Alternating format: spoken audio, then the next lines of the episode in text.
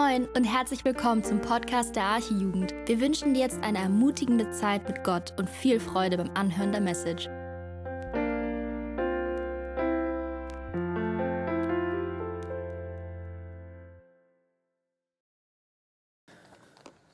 Hallo, hallo, hallo. Kann man mich hören?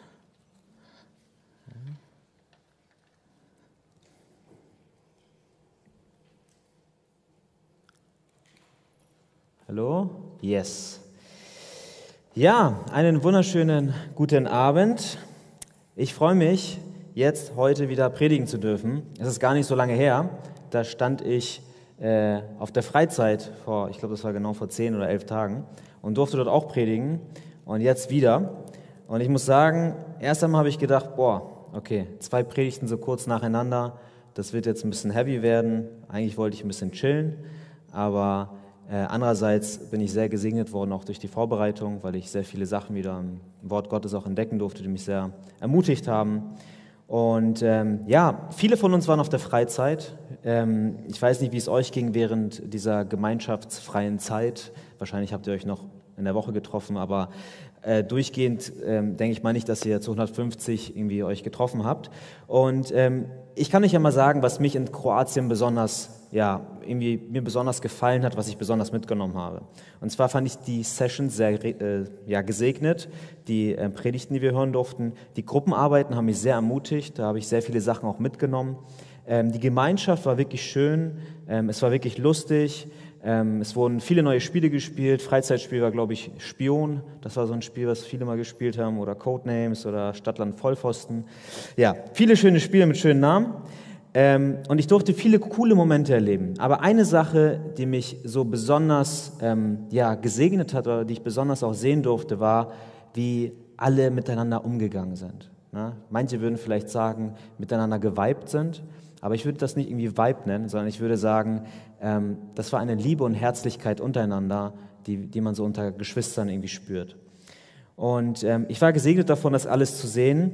Und natürlich gibt es wie in allem auch Situationen, wo ja auch die Liebe mal fehlt. Auch mir fehlt die Liebe meinen Mitmenschen gegenüber. Und ähm, ich glaube, jeder kennt das von uns, ähm, dass wir sowas mal selbst erleben oder auch selbst auch jemandem irgendwie so unliebevoll begegnen. Ähm, aber insgesamt muss ich sagen, habe ich, hab ich auf dieser Freizeit da besonders diese Liebe auch gespürt. Und meiner Meinung nach unterscheidet sich diese Liebe auch besonders von der Liebe, die wir in der Welt sehen. Über Liebe wurde in der Weltgeschichte schon viel gesprochen und viel philosophiert. Vor allem über die folgende Fragen, die ich jetzt mal so exemplarisch einfach mal nenne. Was ist Liebe genau? Wie äußert sich Liebe in meinem Leben und wie äußert sich Liebe in deinem Leben? Hat jeder Liebe verdient? Ist Liebe subjektiv oder kann man sie objektiv irgendwie festmachen? Ist Liebe eher rational oder ist Liebe eher emotional? Das sind alles gute Fragen und das ist auch gut, wenn wir über solche Sachen auch nachdenken, aber es wird nicht mein Ziel sein, dieser Predigt, diese Fragen zu beantworten. Das wollte ich schon mal vorweg sagen. Sondern mein Ziel dieser Predigt wird es sein, dass wir in die Bibel reinschauen und gucken, was denkt Gott über Liebe und auch sehen, wie Gott Liebe selbst ausübt. Wen Gott liebt, er liebt alle Menschen und wen er besonders liebt. Und ähm, ja, frei nach den Worten in 1. Johannes 4, Vers 19. Dort heißt es, lasst uns lieben, denn er hat uns zuerst geliebt. Liebe ist nicht nur eindimensional und irgendwie nur so aus emotionaler Ebene zu sehen, obwohl wir oft das erstmal verbinden, sondern Liebe ist sehr facettenreich und muss von vielen verschiedenen Blickwinkeln beobachtet werden. Das werden wir heute mal versuchen. Und dabei hat Liebe doch eine Kernaussage, eine Message, die im Vordergrund steht, eine Message, die im Zentrum steht, die unser Leben eigentlich prägen sollte. Um herauszufinden, was diese Kernaussage ist, würde ich sagen, schlagen wir mal den heutigen Text auf. Und zwar sind wir heute bei Johannes 15, die Verse 12 bis 17. Johannes 15, die Verse 12 bis 17.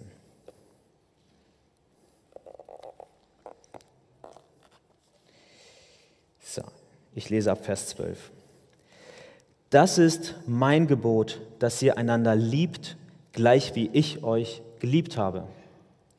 Größere Liebe hat niemand als die, dass einer sein Leben lässt für seine Freunde. Ihr seid meine Freunde, wenn ihr tut, was immer ich euch gebiete. Ich nenne euch nicht mehr Knechte, denn der Knecht weiß nicht, was sein Herr tut. Euch aber habe ich Freunde genannt, weil ich euch alles verkündet habe, was ich von meinem Vater gehört habe. Nicht ihr habt mich erwählt, sondern ich habe euch erwählt und euch dazu bestimmt, dass ihr hingeht und Frucht bringt und eure Frucht bleibt, damit der Vater euch gibt, was auch immer ihr ihn bitten werdet, in meinem Namen. Was das gebiete ich euch, dass ihr einander liebt. Lasst uns beten. Jesus, wir danken dir jetzt für diesen Abend, Herr. Danke dafür, dass ähm, ja, so viele Menschen wieder heute da sind und so viele Menschen Hunger nach deinem Wort haben. Danke dafür, dass du in deinem Wort so klar bist, Herr. Und danke dafür, dass du uns nicht nur stumpfe Anweisungen für unser Leben gibst, sondern dass deine Gebote, auch das Gebot der Liebe, was wir heute lesen, dass das völlig durchdacht ist und dass es letztendlich uns dienen soll, Herr. Danke dafür, dass du uns mit einer Liebe geliebt hast, die wir aus der Welt nicht kennen, Herr dass es eine Liebe ist, die unser Herz verändert hat, dass es eine Liebe ist, die wir weitergeben dürfen an andere, die wir widerspiegeln dürfen. Und ich bitte dich darum, dass du jetzt uns offene Herzen schenkst, Herr, mir und allen anderen auch, dass dein Wort in unsere Herzen reinfällt und dass wir vieles auch mitnehmen können, was wir auch im Alltag umsetzen dürfen, Herr. Danke. Amen. Ja, meine Predigt trägt den Titel Echte Liebe. Dem einen oder anderen Fußballfan dürfte das vielleicht bekannt vorkommen. Das ist nämlich der Slogan vom äh, Fußballverein BVB, äh, also Borussia Dortmund. Gibt es hier BVB-Fans eigentlich? Ne, die sind alle vom Fernseher wahrscheinlich. Ne? Der BVB spielt übrigens gerade. Ich weiß nicht, wie es steht, müsst ihr jetzt auch nicht gucken. Aber der Slogan des Vereins spiegelt im Grunde genommen das wider, wofür der Verein steht. Jeder waschechte BVB-Fan würde jetzt davon sprechen, dass seine Liebe zu seinem Verein echt ist und nicht fake ist oder falsch ist. In guten wie in schlechten Zeiten hält ein Fan an seiner Mannschaft fest. Das ist halt echte Liebe, so wie man sich das vorstellt. Echte Liebe finden wir aber auch in der Bibel. In der Bibel ist sie ein bisschen anders definiert, als das der BVB wahrscheinlich tut. Und deswegen lasst uns das mal so ein bisschen aufbröseln. Ich habe mal drei Punkte genommen, wo ich glaube, dass echte Liebe daran festgemacht werden kann, Grundvoraussetzungen, um echte Liebe sichtbar zu machen. Und zwar ist der erste Punkt, echte Liebe ist Gehorsam. Der zweite Punkt ist, echte Liebe ist aufopferungsvoll. Und der dritte Punkt, echte Liebe ist eine Entscheidung. Fangen wir mit dem ersten Punkt an. Echte Liebe ist Gehorsam. Ein kleiner Reminder, da wir jetzt drei Wochen, ähm, ja, vor drei Wochen die letzte Predigt von Andi hatten mit dem äh, Weinstock und den Reben. Deswegen mache ich mal kurz, äh, versuche mich kurz zu halten, wo wir uns gerade befinden. Also, Andi hat vor drei Wochen über Jesus den Weinstock gepredigt und da ging es darum, dass Jesus der Weinstock ist und wir die Reben. Wenn wir in ihm bleiben und er in uns bleibt, dann werden wir viel Frucht bringen. Das war die Kernaussage des Textes. Wenn wir aber nicht in ihm bleiben, so werden wir hinweggetan. Das war auch eine Kernaussage des Textes. Andi hatte besonders betont, dass wir, wenn wir diese Worte hören, dass wir hinweggetan werden, dass wir nicht gleich in Panik geraten. Es ist kein Do or Die Vers gewesen, sondern Andi hat schon super erklärt, dass es darum geht, dass diese Bibelstelle uns vielmehr ermutigen sollte, dass wenn du in Jesus bist, dass du auch in Jesus bleiben wirst, weil ähm, unser Herr, Gott, ist ein guter Weingärtner. Er wird nicht zulassen, dass die Frucht verdirbt, die er sich vorher zubereitet hat. Und deswegen dürfen wir ja wissen, wenn wir in seinem, wenn wir die Reben sind, wenn wir da sind an diesem Weinberg, dann wird Gott dafür sorgen, dass wir viel Frucht bringen. Und, uns, äh, und der Weingärtner ist der Herr selbst, also ist das eigentlich eine Garantie. Und dennoch ist dieser Text natürlich auch eine ernste Warnung an die Personen, die ähm, ja vielleicht noch nicht den Weg mit Jesus gehen, aber es ist kein Grund zur Panik für die Kinder Gottes, die sagen, ich gehöre zu Jesus. Und nach dieser Passage kommt direkt jetzt das Gebot der Liebe, das, was wir gerade vorgelesen haben, oder was ich gerade vorgelesen habe. Ähm, das heißt, das schließt an den Text an. Das ist jetzt nicht als separater Text zu dem anderen zu betrachten, sondern das gehört zusammen.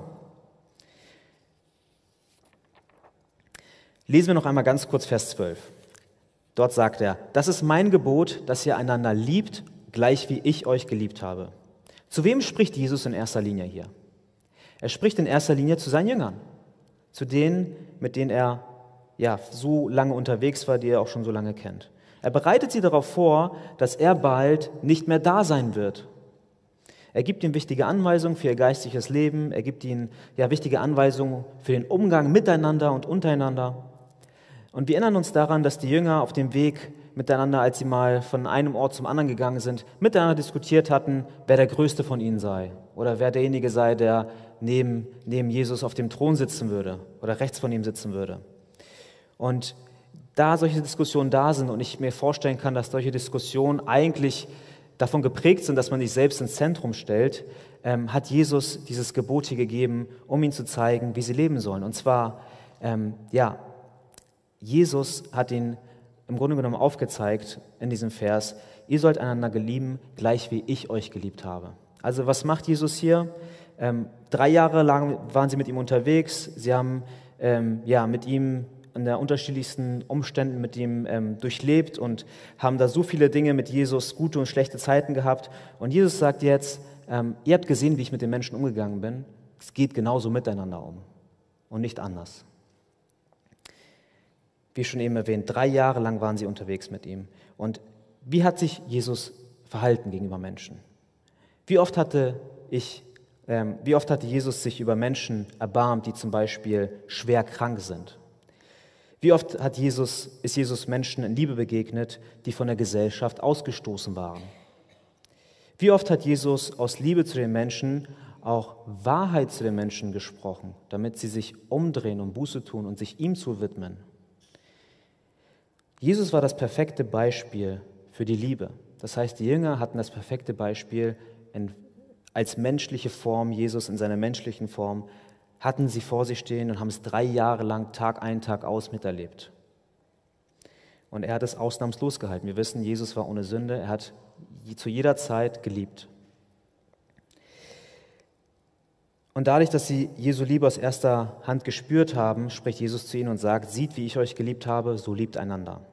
Und Jesus wusste, dass diese Liebe, die er als Gebot diesen Menschen gegeben hatte, ein Fundament bilden würde dafür, ähm, wie die Arbeit dieser Jünger sein würde. Denn, denn sie waren die zukünftigen Hirten. Als wenn Jesus nicht mehr da sein würde in seiner menschlichen Form, dann würden sie die Gemeinde Gottes aufbauen durch den Heiligen Geist in ihnen. Jesus war natürlich, ist zu jeder Zeit da, aber er war nicht mehr in der menschlichen Form da, er war nicht mehr zu sehen.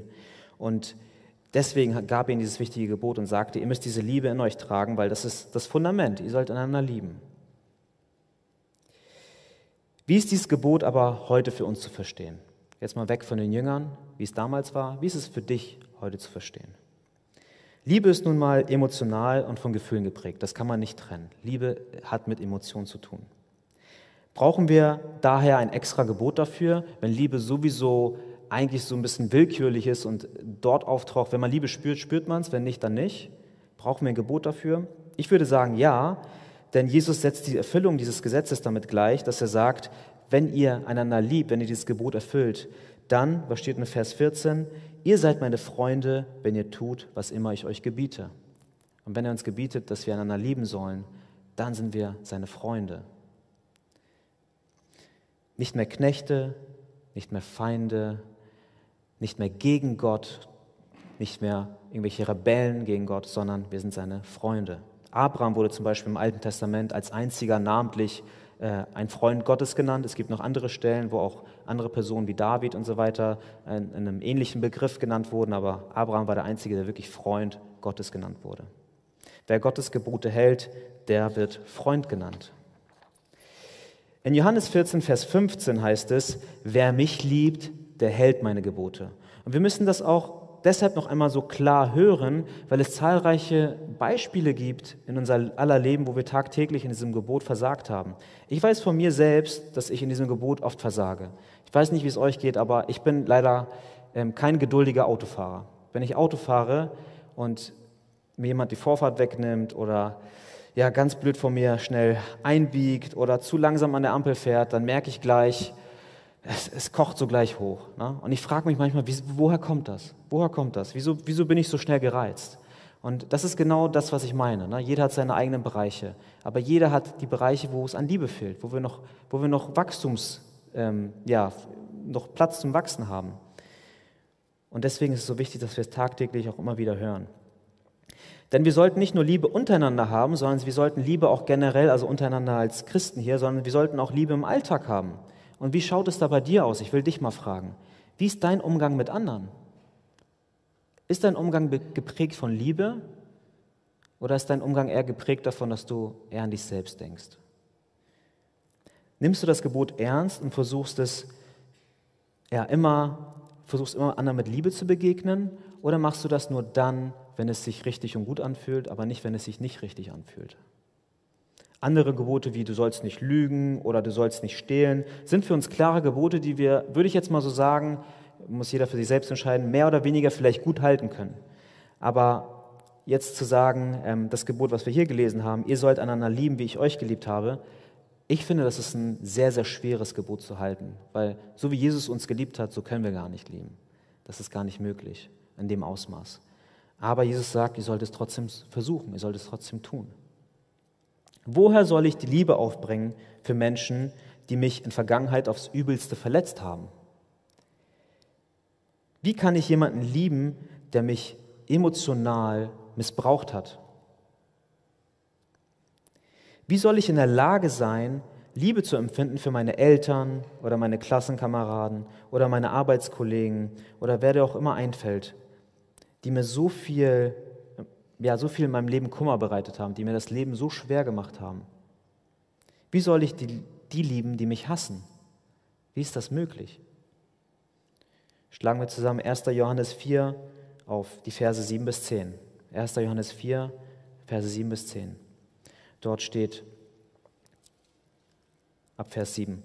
Geliebte, lasst uns einander lieben, denn die Liebe ist aus Gott und jeder, der liebt, ist aus Gott geboren und erkennt Gott.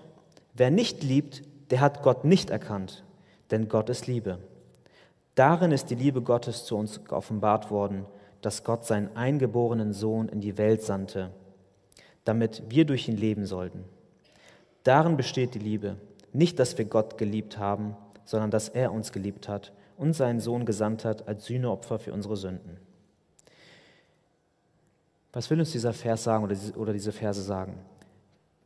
Die Liebe, die wir anderen entgegenbringen sollen, die Liebe, die wir einander entgegenbringen sollen, ist nicht unsere Liebe. Es ist nicht unsere Liebe, es ist nicht das, was in uns steckt. Unsere Liebe würde niemals ausreichen, um andere so zu lieben, wie Jesus geliebt hat. Das würde niemals ausreichen. Aber Gottes Liebe hingegen tut es. Ein Gott, welcher seinen eigenen Sohn als Sühneopfer oder besser gesagt, vielleicht noch deutlich als, als Sündenbock, als ein vorbereitetes Opfer sandte, damit dieser unsere ganze Schuld auf sich lädt und damit wir dadurch durch seinen Tod Vergebung erfahren dürfen. Das ist kein Fake. Du kannst an Jesus glauben oder nicht glauben. Aber das ist kein Fake. Das ist echte Liebe. Der Vater sendet seinen Sohn und opfert ihn für die Menschen, die gegen ihn rebellieren. Das ist echte Liebe. Echte Liebe erfordert Gehorsam gegenüber dem Gebot Gottes. Das ist das, was für uns gilt.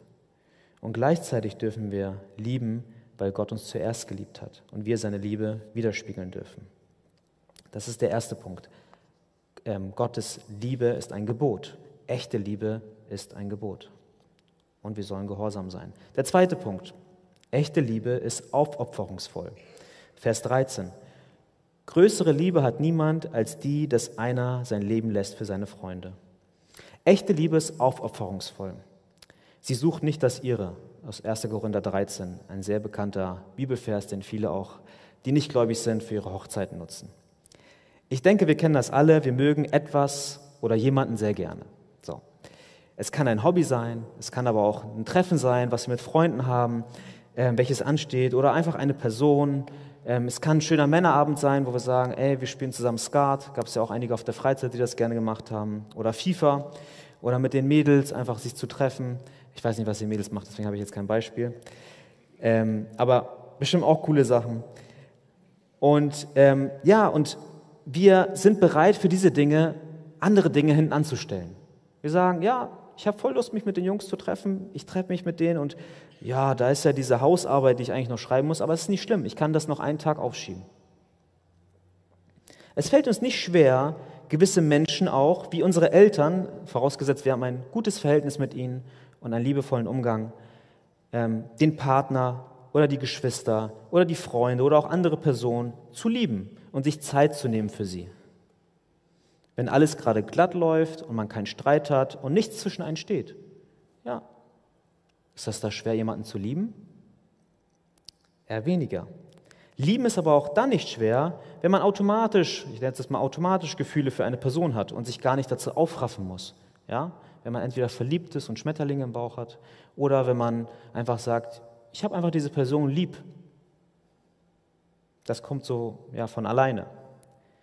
Doch Liebe ist so viel mehr als nur Gefühle oder sich gut zu fühlen oder wenn einem danach ist. Das gehört auch dazu, ja. Gefühle, äh, Liebe ist, sind auch Gefühle.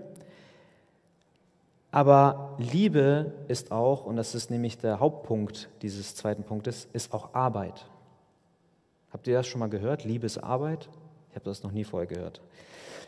Und anhand der folgenden drei Unterpunkte möchte ich euch mal erklären, was ich damit meine. Also, der, der eigentliche Punkt heißt, echte Liebe ist aufopferungsvoll. Und jetzt kommt 2.1. 2.1, Liebe erfordert Geduld. Geduld ist eines meiner größten Schwächen. Ich bin super ungeduldig. Ich bin früher immer, wenn wir uns, ja, ich mich mit Freunden getroffen habe, bin ich, weil ich so ungeduldig war und keine Lust hatte zu warten, bin ich extra zu spät gekommen, damit ich nicht der bin, der wartet. Ich weiß, sehr, sehr egoistisch. Ich habe mich auch geändert, was es angeht. Aber ihr seht, wie kreativ der Mensch wird, wenn er so selbstzentriert ist. Ne? Und jeder von uns hat Schwächen. Ähm, ich, ich weiß, dass ja, einige vielleicht damit zu kämpfen haben, dass sie ähm, ja, ungeduldig sind mit vielleicht mit ihrem Partner oder dass andere ungeduldig sind vielleicht mit Dingen, die in dem Leben noch nicht passiert sind, wo man gedacht hat, dass Gott einem das vielleicht schon versprochen hat und das jetzt irgendwie mal dran ist. Ähm, es gibt so verschiedene Dinge, die mit Geduld zu tun haben, wo wir oft ja, darin versagen oder oft so, dass nicht so ist, wie wir uns das vorstellen. Doch wir sind nicht aufgerufen zur Ungeduld, sondern wir sind aufgerufen zur Geduld mit unseren Mitmenschen vor allem. Und es gibt zahlreiche Stellen, die das belegen. Ich gehe einmal ganz kurz durch. Sprüche 14, Vers 29. Wer geduldig ist, der ist weise, aber wer ungeduldig ist, offenbart seine Torheit. Also, wer geduldig ist, der wird weise genannt werden. Geduld ist eine, ist eine gute Tugend, die ähm, ja, Weisheit mit sich bringt. 1. Korinther 13, Vers 4. Die Liebe ist langmütig. Das heißt, die Liebe an sich hat ein Wesen, dass sie langmütig, dass sie geduldig ist. Epheser 4, Vers 2. In aller Demut und Sanftmut, in Geduld, ertragt einer den anderen in Liebe. Äh, Geduld ist auch eine Grundvoraussetzung, dass wir einander auch ertragen können. Sprüche 16, Vers 32. Ein Geduldiger ist besser als ein Starker und wer sich selbst beherrscht, besser als einer, der Städte einnimmt. Ein Geduldiger ist besser als ein Starker. Also da sehen wir in dem Vers auch nochmal das Thema Selbstbeherrschung. Also wenn wir ähm, hier lobt Gott und sagt, Geduld ist besser, als wenn du dich für stark hältst, sondern diejenigen sind stark, die geduldig sind und, ähm, und sich selbst beherrschen können. Wie kann ich lernen, geduldig zu sein? Indem ich mich daran erinnere, und das können wir uns, das können wir uns dick aufschreiben, wie kann ich lernen, geduldig zu sein? Indem ich mich daran erinnere, wie geduldig Gott mit mir ist. Weil wenn ich mal ungeduldig mit anderen bin, weil ich immer die Fehler des anderen sehe, dann muss ich mich mal daran erinnern, wie viele Fehler ich selbst mache, wie oft Gott Grund hätte, mit mir ungeduldig zu sein. Aber was lesen wir denn von Gott? Hat Gott Geduld? Psalm 30, Vers 6. Denn sein Zorn währet ein Augenblick und lebenslang seine Gnade. Psalm 103, Vers 8. Barmherzig und gnädig ist der Herr, geduldig und von großer Güte. 2. Petrus, Vers, äh, Kapitel 3, Vers 9. Der Herr verzögert nicht die Verheißung, wie es einige für eine Verzögerung halten, sondern er hat Geduld mit euch und will nicht, dass jemand verloren werde. Also wir sehen, der Herr hat eine Grund, als einer seiner, seiner ja, Eigenschaften, dass er ein geduldiger Gott ist. Und selbst dann, wenn alles, ja, wenn kein Mensch sich irgendwie ihm zuwendet, ist er geduldig. Und wenn wir uns das immer wieder vor Augen führen, und immer wieder auch sehen, wie geduldig Gott mit uns ist, dann denke ich, dass das praktisch uns wirklich helfen kann, dass wir selbst auch lernen, geduldig zu sein. Gott ist geduldig mit mir und deswegen will ich geduldig mit anderen sein. Punkt 2.2. Liebe ist demütig. Jemand sagte einmal, Demut ist im Leben eines Christen das Fundament und Liebe ist das Dach. Demut ist eine zentrale Haltung eines Christen. Und ich, ich würde jetzt mal eine gewagte These aufstellen, und zwar, ich würde jetzt mal sagen, ein Christ, welcher nie demütig ist, ist kein Christ. Damit meine ich nicht, dass wir alle Momente haben, wo wir stolz sind, dass wir alle Momente haben, wo wir nicht demütig sind. Das meine ich jetzt nicht. Wir versagen alle. Aber ein Mensch, der sich Christ nennt und nie und nicht bereit ist, eine demütige Haltung einzunehmen oder diese demütige Haltung nie in seinem Leben zu sehen ist, sondern immer nur stolz, stolz, stolz, dann würde ich das gewaltig hinterfragen.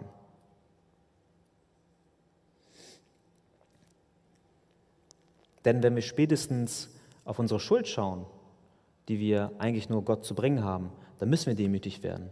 Weil was haben wir Gott anderes zu bringen? Wir haben Gott nichts zu bringen als unsere Schuld. Und auch hier wieder die Frage, wie kann ich demütiger sein in der Liebe? Was kann ich praktisch tun? Das ist auch mein Ziel dieser Predigt, das habe ich vergessen am Anfang zu sagen. Ich möchte uns Tools an die Hand geben oder, oder Tipps geben oder Ideen geben, wie wir einfach einander mehr lieben können. Wenn du zum Beispiel Komplimente bekommst oder ein Lob oder eine Anerkennung, dass du dich da nicht hinstellst und sagst, ja, ich weiß, ich bin schon toll. Nein, sondern dass du darauf hinweist, dass, dass das vom Herrn kommt. Wenn du, wenn du zum Beispiel gelobt wirst für, ein, für, eine, für einen Skill, den du hast, dich lobt jemand und sagt, du kannst toll singen, dann sagst du Danke und sagst aber auch, ja, das kommt von Gott. Gott hat mir diese Gabe gegeben. Und zwar nicht, ich meine jetzt nicht mit einem geheuchelten, frommen Herzen, dass du das einfach nur so diesen Satz los wirst, sondern verinnerliche das. Ja, stimmt ich habe jetzt dieses Kompliment bekommen und ich habe diese Gabe und ich bin dankbar dafür, dass mich, Gott, dass mich Menschen loben, aber ich habe das von Gott bekommen. Es ist nicht von mir. Und das gilt für viele andere Dinge auch. Jemand sagt, du kannst toll kochen, jemand sagt, du kannst toll reden, jemand sagt, du siehst toll aus. Das sind alles Dinge, die wir Gott zu verdanken haben.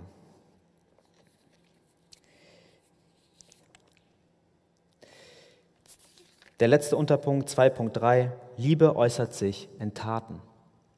Genauso wie der Glaube ohne Werke ein toter Glaube ist, würde ich auch hinterfragen, dass Liebe ohne Taten echte Liebe ist. Wenn jemand zu dir sagt, ich liebe dich, aber das nie in Taten zeigt, dann würde ich an der Echtheit der Liebe zweifeln.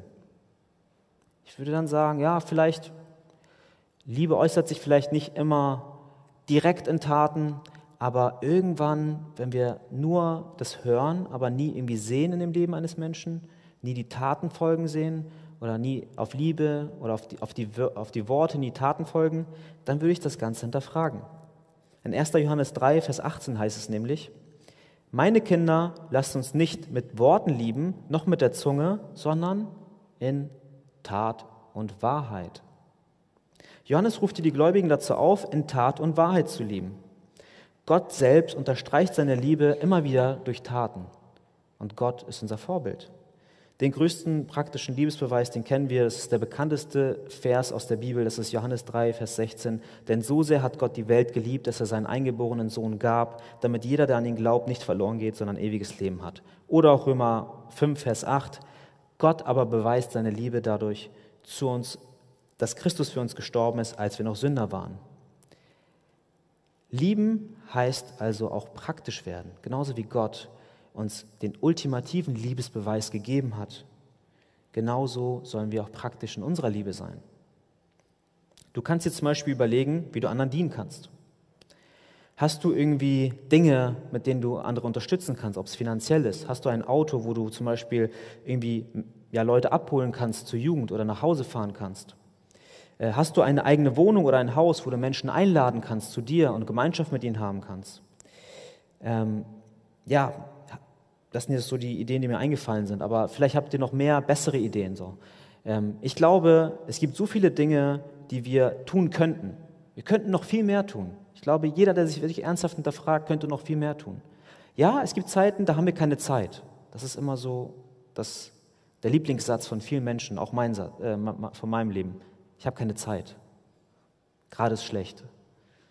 Mit der Kleinen ist gerade ein bisschen viel. Oder gerade ist auf der Arbeit viel los. Aber ich glaube, wenn wir wollen, wenn wir ein, an eine Sache denken, die uns so, so wichtig ist, dann werden wir für diese Sache auch Zeit finden. Das glaube ich schon. Und dann werden wir auch die Gelegenheit finden, uns auch ähm, das auch in Taten zu äußern. Und das predige ich mir auch selbst, weil ich das auch in meinem eigenen Leben sehe. Also lasst uns nicht nur über Liebe reden, sondern lasst uns auch Liebe zeigen. Und keine Liebe ist größer als die, dass jemand sein Leben lässt für seine Freunde. Das lesen wir auch im Text. In vielen Filmen, ich weiß nicht, vielleicht, ihr kennt bestimmt alle die Filme, ähm, Harry Potter zum Beispiel, da ist es ja so, ich, ich habe das schon lange her, dass ich geguckt habe, aber ich glaube, dass die Eltern ja sich für Harry Potter geopfert haben. Ja? Oder auch Gandalf, der sich ja im Kampf mit dem Balrog ja auch geopfert hat und letztendlich mit ihm auch gestorben ist. Er kam später wieder, aber er ist auch mit ihm gestorben. Oder auch Aslan aus den Chroniken von Narnia hat sich ja auch geopfert quasi und hat sich von der Hexe töten lassen. Und das sind alles Dinge, wo du sagst, boah krass, ja, das waren so Opfertode, wo du, wo du gesehen hast, dass sie ähm, für ihre Freunde gestorben sind. Und das sind sehr, sehr rührende Szenen, das sind so ja, Dinge, die einen bewegen, wenn man das so guckt. Aber gucken wir uns doch mal an, wofür Jesus sich geopfert hat. Hat Jesus sich geopfert für Menschen, die seine Freunde sind? Nein, Jesus hat sich geopfert für Menschen, die seine Feinde sind. Jesus hat sich für diejenigen geopfert, die gegen ihn sind. Er starb für Menschen, die ihn auslachten. Nicht für Menschen, die sein ganzes Leben für ihn da waren und deswegen er Grund hatte, für sie zu sterben. Nein, für Menschen, die ihn auslachten. Er starb für Menschen, die ihn folterten. Er starb für Menschen, die über ihn spotteten, ihm eine Dornkrone aufsetzten und ihn den König der Juden nannten. Ironischerweise stimmte es. Er starb für Menschen, die ihm ins Gesicht spuckten und ihn aufs Übelste misshandelten. Er starb für Menschen, die ihm seine Kleidung wegnahmen, sich unter unter den Leuten aufteilten und ihn nackt und elendig ans Kreuz nagelten. Er opferte sein Leben für seine Feinde, damit sie seine Freunde werden können. Das ist der Unterschied von Jesus zu allen anderen Menschen, die jemals in der Historie ihr Leben für irgendwas gegeben haben. Jesus gab sein Leben für seine Feinde. Und ich weiß nicht, wie es gerade in deinem Herzen aussieht. Wir haben jetzt gerade eine Freizeit hinter uns und auf dieser Freizeit kann ich mir vorstellen, haben viele ein geistliches Hoch gehabt und vielen ging es gut mit Gott. Und es kann sein, dass dieses, ja, diese Zeit jetzt nach der Freizeit noch weitergegangen ist und du sagst, ja, es war gut. Es kann aber auch sein, dass du jetzt schon in so, wir nennen das ja gerne so ein Freizeit-Tief gefallen bist. Dass es dir nicht gut geht, dass, dass du es einfach vermisst, unter so vielen Leuten zu sein, die Christus anbeten, dass du diese Gemeinschaft vermisst, was auch völlig verständlich ist. Es kann auch sein, dass auf dieser Freizeit, oder auch, muss ja nicht unbedingt die Freizeit sein, kann auch außerhalb der Freizeit sein, in den letzten Wochen in deinem Leben, Dinge aufgebrochen sind, wo du weißt, da stimmt was nicht in meinem Leben. Ich gehe nicht, mit, ich gehe nicht zu 100 Prozent mit Jesus. Es fühlt sich so an, als würdest du mit angezogener Handbremse fahren. Als würdest du vor, vorankommen wollen, aber du kommst irgendwie nicht voran, weil dich irgendwas bremst. Ich möchte dir echt sagen, wenn, du, wenn das der Fall ist, dann möchte ich dir nochmal zusprechen, so wie wir auch ähm, ja, auf der Freizeit schon oft gehört haben, es lohnt sich, Jesus nachzufolgen. Denn Jesus ist nicht nur irgendein Schwätzer, ist nicht nur irgendein Lügner, sondern das, was er sagt, ist wahr. Und das, was er sagt, das gilt in deinem Leben. Das, was er sagt, das tut er auch wirklich. Das sagt er nicht nur so, sondern wenn Jesus sagt, dass du, wenn du mühselig und beladen bist, zu ihm kommen kannst und er wird dich erquicken, dann meint er das genau so.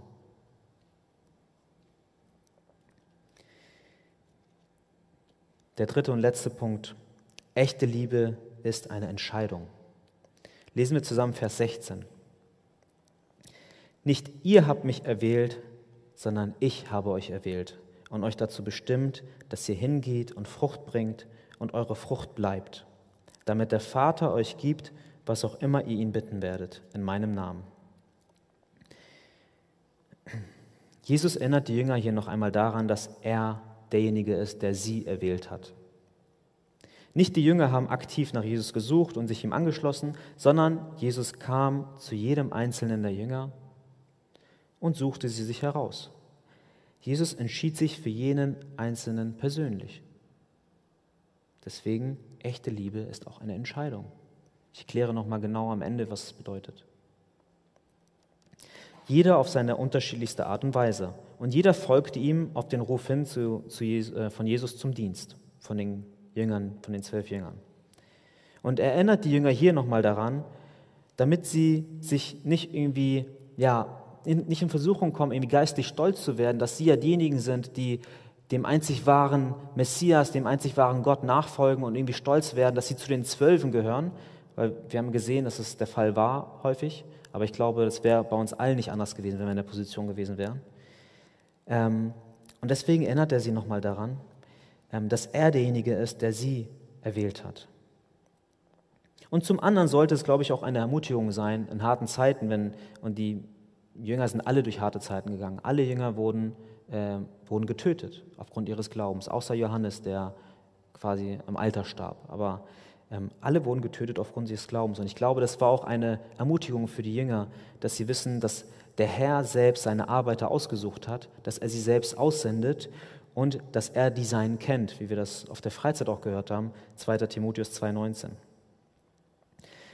Und bei diesem Vers gibt es verschiedene Auslegungen, wozu die Jünger erwählt worden sind. Ich mache jetzt einen, vielleicht einen kleinen Break in dem Thema, aber ähm, ich glaube, es ist auch wichtig, das nochmal zu wiederholen. Es gibt nämlich entweder die Auslegung, dass man sagt, äh, Jesus hat sie erwählt zum Heil, dass sie errettet werden, oder er hat sie erwählt zur persönlichen Nachfolge bzw. zum Dienst, um Frucht zu bringen. Ich persönlich, das ist meine persönliche Meinung, ich persönlich glaube, dass Jesus beides meint in diesem Text. Ich glaube, dass er beides meint damit. Und ich will euch auch anhand von zwei Unterpunkten nochmal erklären, ähm, wieso das so ist. Und zwar der erste Unterpunkt, er wählt zum Heil. Ich mache jetzt ähm, eine Kurzform, erkläre ich mal, ähm, ja, was, was damit genau gemeint ist, aber ich werde mich versuchen, kurz zu halten. Also wir als Archegemeinde glauben daran, dass Gott Menschen vor Erschaffung der Welt zum Heil erwählt hat. So wie die Jünger hier von Jesus erwählt worden sind, ähm, so glauben wir daran, dass Gott Menschen erwählt. Da der Mensch durch sein böses Herz nicht in der Lage ist, zu uns, äh, zu Gott zu kommen und zu glauben und selbst nach dem ewigen Leben, selbst nach dem ewigen Leben zu suchen, muss Gott in das Leben des Menschen eingreifen und das Herz aufbereiten, es verändern, sodass es glauben kann. Dabei spricht Gott auch nicht nur eine Einladung aus zur Nachfolge, die der Mensch entweder annehmen oder ablehnen kann, sondern als souveräner Gott hat er den alleinigen Anteil an der Errettung des verlorenen Menschen. Ich möchte exemplarisch, exemplarisch einfach nur, es gibt mehr, exemplarisch zwei Bibelstellen nennen, die unsere Unfähigkeit im Hinblick auf, auf die Erlangung ähm, des ewigen Lebens sichtbar machen. Und zwar ist es zum einen Römer 3, Vers 11, wo es heißt, dass keiner nach Gott fragt, auch nicht einer. Das zeigt unsere Grundhaltung, wenn es, ähm, ja, da, in der Textstelle geht es um das Thema Gerechtigkeit, dass ja niemand nach Gott fragt. Das ist ein Indiz. Und das zweite ist Johannes 6, Vers 44. Niemand kommt zu mir, Jesus, ähm, oder niemand kann zu mir, Jesus, kommen, es sei denn, dass ihn der Vater zieht. Das heißt, da sehen wir noch eine Grundvoraussetzung. Niemand kann zu Jesus kommen, es sei denn, der Vater zieht ihn. Wir sind durch unser verdorbenes Herz nicht in der Lage, zu Gott zu kommen, weil wir geistlich tot sind und bereits in Sünde geboren sind, so wie es in Psalm 51, Vers 7 steht. Daher muss etwas von außen kommen, wenn es von innen nicht möglich ist, muss etwas von außen kommen und uns, die wir geistig tot sind, wieder lebendig zu machen. Denn ein Toter kann sich selbst nicht lebendig machen. Zumindest kenne ich keine Geschichte, wo das so passiert ist, außer bei Jesus. War er perfekt. Ist Gott derjenige, der von außen dein Herz hineingreift und das verändert, ähm, dann verändert sich wirklich was. Heißt das dann wiederum, dass wir uns zurücklehnen können und da Gott sowieso alles entscheidet und wir keinen Anteil an nichts haben, ähm, dass wir dann tun und lassen können, was wir möchten? Nein, das ist damit nicht gemeint, denn so eine Haltung würde im Grunde genommen eigentlich zeigen, dass du die Gnade Gottes in deinem Leben nicht verstanden hast.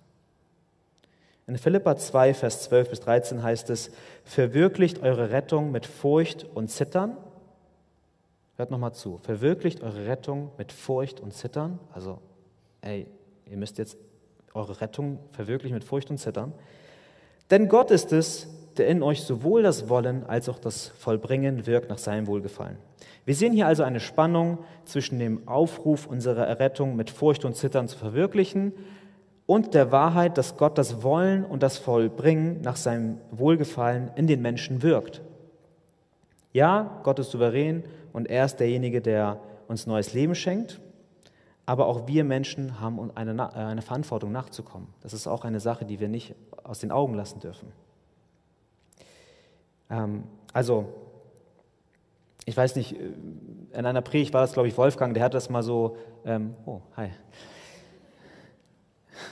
erwählt. In einer Predigt hatte, er das, äh, hatte das Wolfgang mal, einer, ähm, mal genannt mit den, mit, den, mit den Bahnschienen. Kennt ihr das noch? Dass das, so, dass das so zwei Wahrheiten sind, die so parallel zueinander laufen. Ja?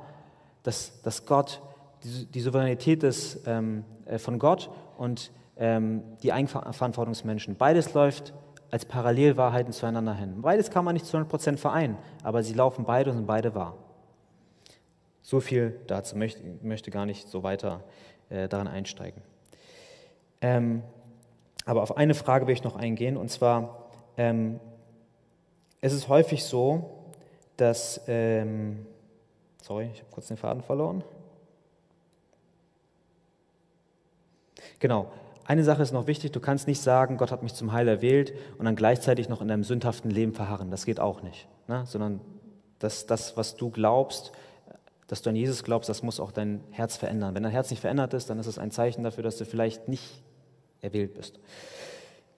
Wobei das Konzept der Erwählung, was wir aus der Bibel finden, sowieso für uns Gesundheit, für uns sowieso nur ähm, eigentlich uns Mut machen sollte und ermutigen sollte, aber es gar nichts an unserem Auftrag ändert. Das heißt trotzdem nach Matthäus 28, wir sollen hingehen und zu Jüngern machen. Wir sollen trotzdem das Evangelium predigen. Wir sollen trotzdem jeden Menschen, die wir auf der Straße begegnen, am besten von Jesus erzählen. Das ändert nichts an dieser Sache, weil wir wissen nicht, wer, wen Gott erwählt hat und wen nicht. Deswegen ist das für uns eigentlich irrelevant, was das, was das Evangelisieren angeht.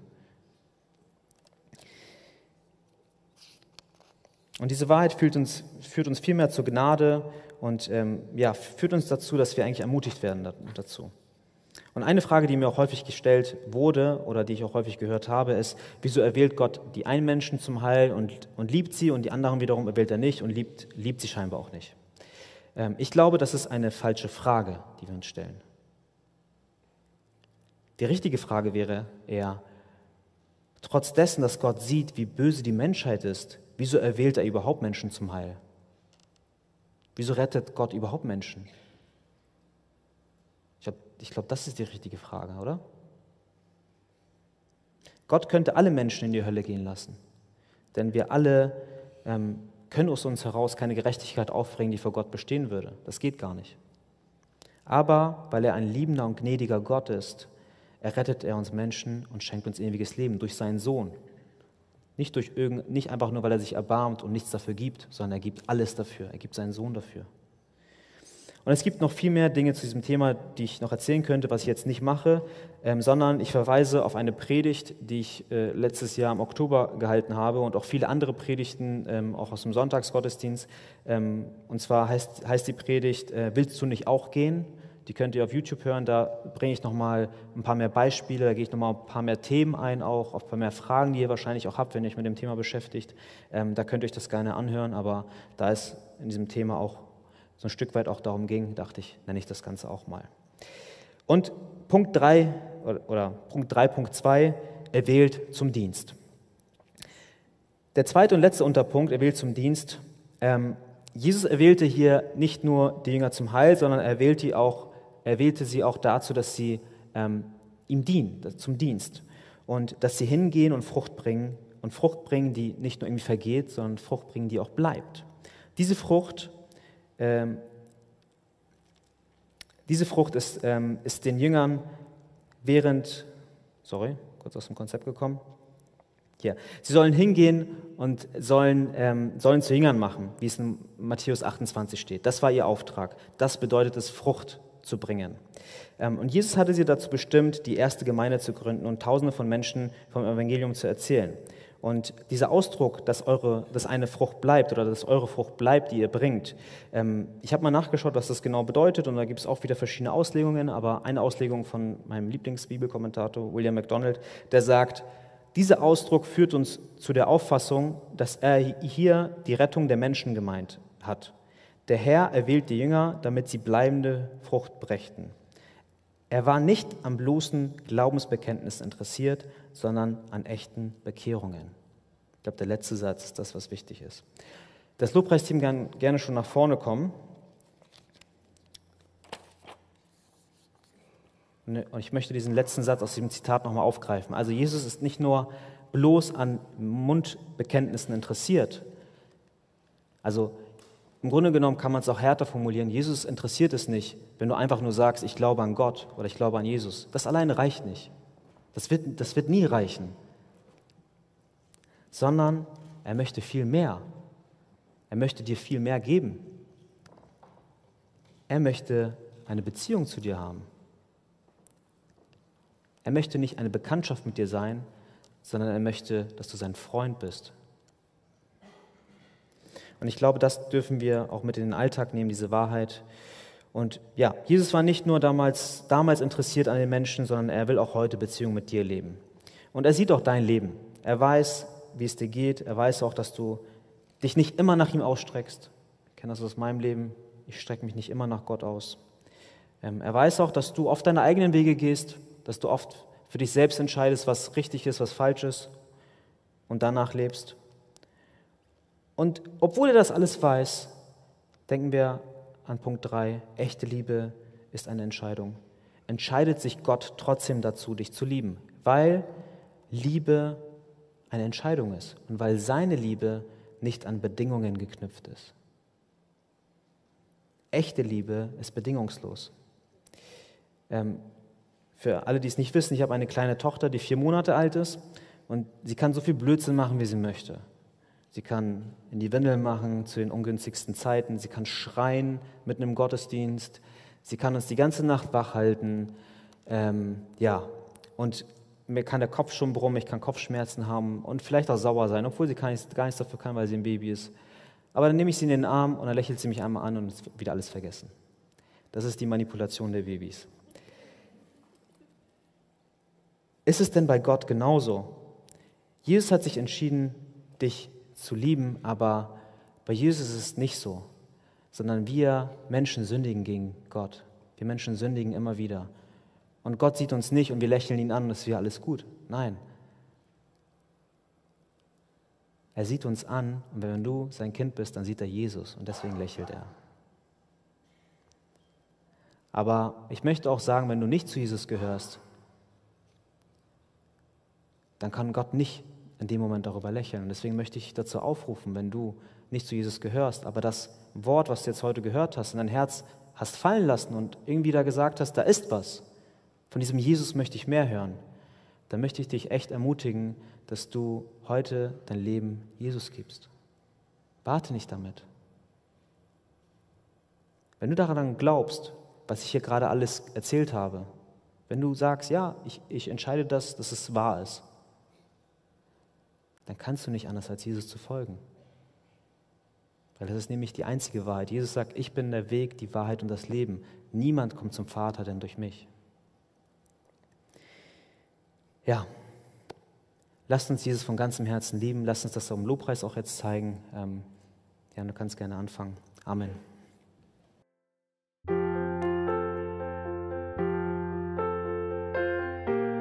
Wir freuen uns, dass du heute mit dabei warst. Wir als Archijugend sind fest davon überzeugt, dass Gott auch heute durch sein Wort spricht und hoffen, dass du ihn durch diese Predigt besser kennenlernen konntest. Weitere Beiträge von uns findest du auch auf unseren Social Media Kanälen oder unter archijugend.de. Bis dann, tschüss!